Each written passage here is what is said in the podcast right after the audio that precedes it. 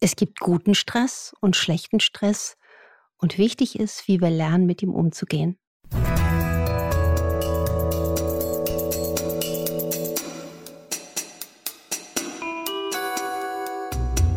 Dr. Anne Flecke, Gesundheit und Ernährung mit Brigitte.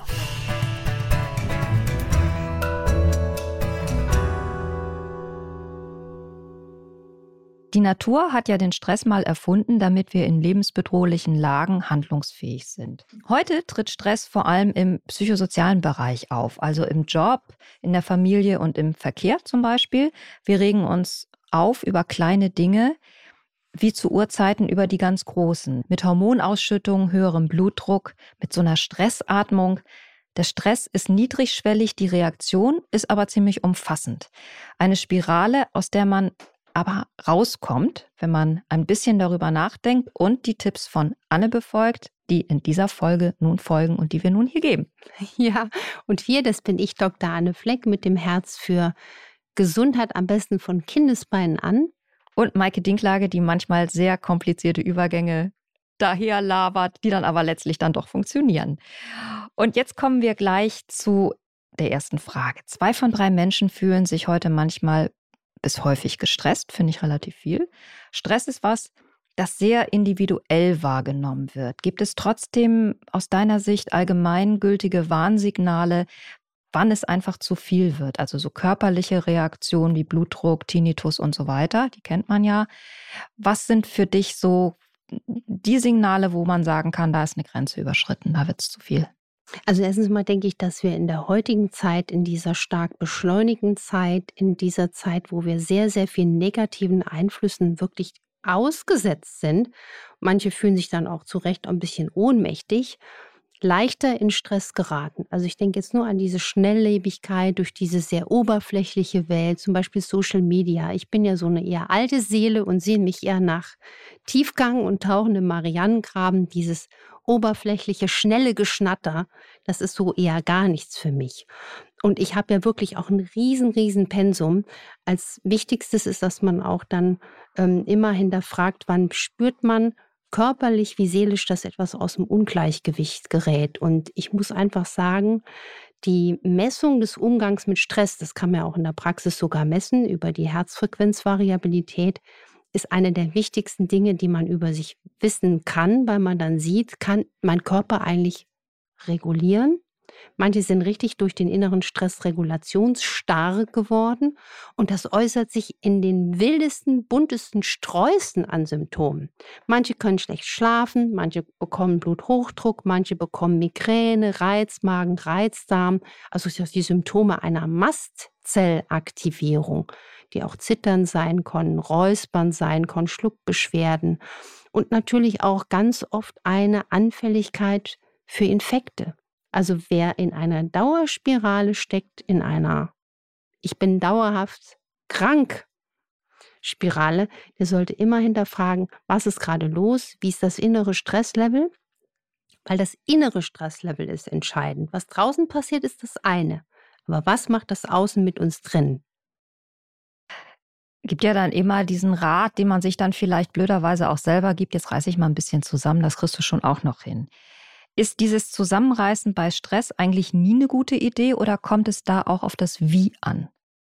Aus meiner Erfahrung kann ich sagen, wenn Symptome auftreten, ob das jetzt ne, diese Müdigkeit ist, Infektlabilität, Nervosität, Durchfall, Sodbrennen, manche kriegen auch Ticks ja, und nervöse Angewohnheiten dann sollte man sich nicht immer zusammenreißen, sondern eher hinterfragen, achtsam hinterfragen, was ist gerade los. Ich glaube, dieses nur durchhalten, nur Zähne zusammenbeißen, befeuert eher eine toxische Spirale. Aber es gibt natürlich auch eine innere Haltung, die helfen kann. Ne? Ich merke, dass vielen auch hilft, den Blinker zu setzen in zum Beispiel Entspannung, Spiritualität, dieses Gefühl einer meiner Freunde sagt es mal so schön, man kann noch nicht tiefer fallen als in Gottes Hand. Also wenn du dieses Bewusstsein wirklich hast in dir, einen wirklich starken inneren Halt, woher der auch immer kommen mag, dann löst sich so viel aus diesem oberflächlichen, gehetzten, stressenden Alltag auf. Dann werden die Gespenster hinter dem Gespenststress wirklich klein. Kann man denn Stress für sich auch positiv umprogrammieren, also auch so das Gute darin sehen? Denn man kann ja auch sagen, Stress ist erstmal nur ein Indikator, das ist eine Information, relativ neutral und sagt mir, in was für einer Situation ich gerade stecke und gibt mir einen Hinweis darauf, was ich vielleicht besser mal ändern sollte, wenn ich es Ab kann. Absolut, wenn man wirklich innerlich merkt, es ist gerade etwas nicht in Ordnung, es ist gerade zu viel, dann ist das immer eine Tür, durch die man durchgehen sollte, um auch etwas langfristig korrigieren zu können. Also jede Krise, jeder Stresspeaks ist auch ein Appell an uns, schau mal, geh mal einen Schritt zurück und sieh, was ist und nimm den Mut in die Hand und ändere was. Guck doch mal, wie einfach unser Tag heute hier im Studio gestartet ist. Die Technik hat nicht funktioniert. Wir sitzen jetzt hier sind gut gelaunt, sind fleißig und machen das Beste draus. Jetzt muss man mal sagen, dass Anne sehr ruhig geblieben ist und äh, ihre, ihre, ihre Om-Haltung eingenommen hat, während ich, man muss es so sagen, wirklich Stress hatte. Es bringt ja nichts. Und ich bin dann natürlich auch, ähm, naja, auch nicht unangespannt. Ne? Also das wäre ja wie im, im Flugzeug sitzen. Stell mal vor, wir würden ein Flugzeug steuern, ne? Co-Pilot, Pilot. Und dann sehen wir, wir haben einen Crash.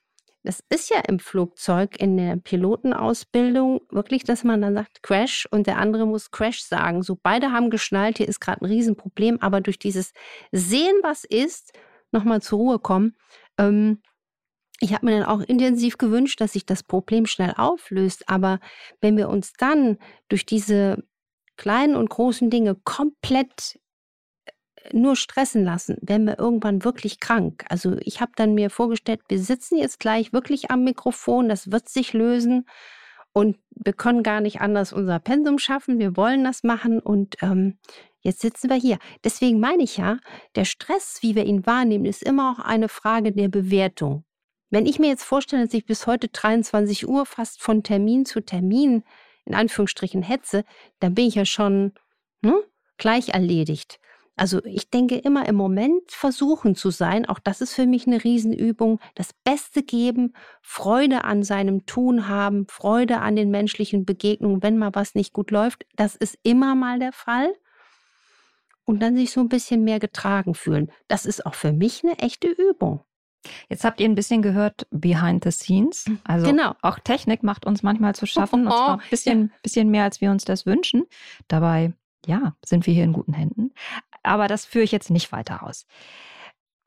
Wir haben es ja eben schon angesprochen, Stress in der Gruppe. Also es kann ja durchaus auch sein, dass ähm, Stress ansteckt. Also dazu gibt es tatsächlich auch Studien, die zeigen, dass das eigene Stresserleben auch damit zusammenhängt, wie viel Stress die anderen im sozialen Nahbereich haben. Also wenn in der, im Büro Stress ist und vielleicht bin ich gar nicht so betroffen, aber die anderen sind extrem betroffen, dann empfinde ich das auch so. Das gilt natürlich auch für die Familie. Das ist sogenannter empathischer Stress. Klingt erstmal irgendwie auch sympathisch, weil empathisch zu sein ist ja eine schöne Qualität, die zu haben. Aber es kann natürlich passieren, dass wir einfach die anderen imitieren in dieser Aufregung. Oder hat das auch gute Seiten? Oder wie können wir uns da ein bisschen abgrenzen vielleicht auch? Eine ganz wichtige Frage, weil Stress ich rede jetzt auch gerne dann von negativem Stress, weil ich finde, es gibt wirklich den positiven Stress, der einen beflügelt, der einen motiviert, der einen auch ja zu dem werden lässt, der man ist. Negativer Stress ist ansteckend. Das wissen wir und es kann ja einfach nur ausreichen, mal eine andere Person in einer stressigen Situation zu beobachten, wie jemand reagiert. Oh, so ein Mist und jetzt das und jetzt wieder das, ne? Oder gibt ja sogar Studien, die gezeigt haben, dass diese Möglichkeit der Übertragung von negativem Stress, also diese Stressinfektion, auch schon passiert, wenn wir Fernseh schauen und da stressige Momente sehen. Also das wissen wir. Und ganz oft ist natürlich die Übertragung bei engen sozialen Beziehungen, wenn man den Partner, die Partnerin beobachtet und da ist gerade mächtig was los. Wichtig ist, sich nicht anstecken zu lassen. Vielleicht da mal wirklich in der Sekunde einen Atemzug machen. Muss man schauen, ob dem Moment es zuträglich ist, auf den Menschen zuzugehen und sagen, komm, ist doch nicht so schlimm, guck erst mal, was ist. Ne? Und ähm, also nicht sich dem ungeschützt aussetzen. Was sind denn aus deiner Sicht die besten Methoden zur Stressreduktion? Also kann auch fragen, wie entgehen wir der Perfektionsfalle, weil die spielt da ja auch bei vielen Menschen eine Rolle, dass wir einfach unser Bestes geben wollen und das funktioniert nicht und das damit setzen wir uns dann selber unter Druck. Also das würde ja bedeuten Stressmanagement. Wir müssen einfach lernen, mit uns geduldiger zu sein. Aber wie kommt man dahin? Also erstens mal sollten wir uns bewusst machen, in welcher Situation wir so ungeduldig werden.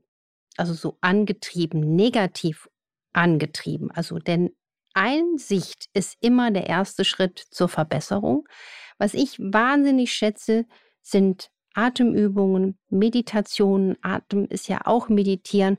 Ich hatte neulich eine Patientin, die hole ich jetzt mal bildlich gerade rein, die kam mit Handschuhen in die Praxis. Eine ganz zauberhafte junge Frau. Eine wahnsinnige seelische Traumatisierung, auch durch unglaubliche Geschichten. Ähm, wenn ich die übers Mikrofon sagen würde, schlafen dann einige unserer Zuhörenden schlecht. Ähm, und das ist, ähm, die war so unter einem inneren Stress, dass ich gesagt habe, wir werden jetzt erstmal rausgehen und atmen. Ich habe mit der erstmal nur geatmet, um den inneren Stress ähm, zu lösen. Und das bisschen besser atmen kann man lernen, das sollte man auch lernen. Also wie ich es im Energy-Buch beschreibe, 4484, vier Sekunden ein, vier Sekunden halten, acht Sekunden ausatmen, vier Sekunden halten. Es ist der beste Anti-Stress-Faktor und ich finde, man sollte auch überlegen, welche Folgen die Ungeduld denn haben kann. Weil wenn man wirklich dann ganz schnell auf dieses, ja, über das Stöckchen springt, jetzt gleich gestresst und wütend zu sein und auch missmutig negativ, wie das auf das Umfeld wirkt. Wie wirkt das auf den Partner? Wie wirkt das auf die Kinder? Wie wirkt das auf die Kollegen? Ja, das ist alles ein Punkt.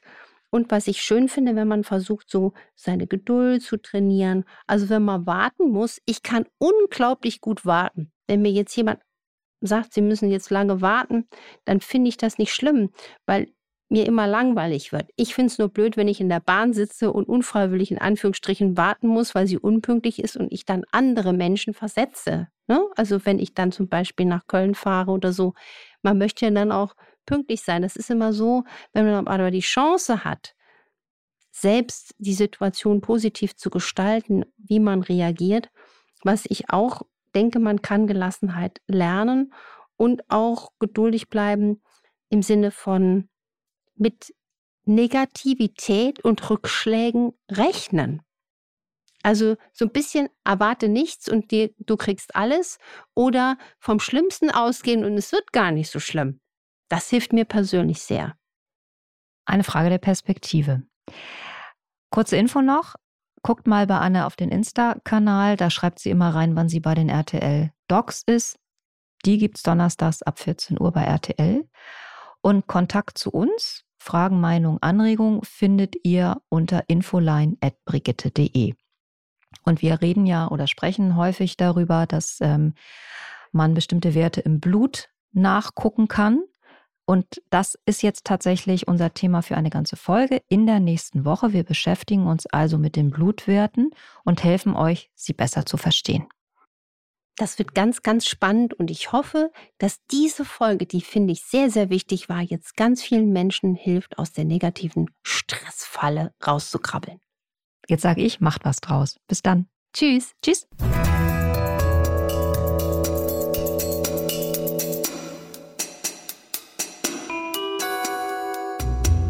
Dr. Anne Flecke, Gesundheit und Ernährung mit Brigitte.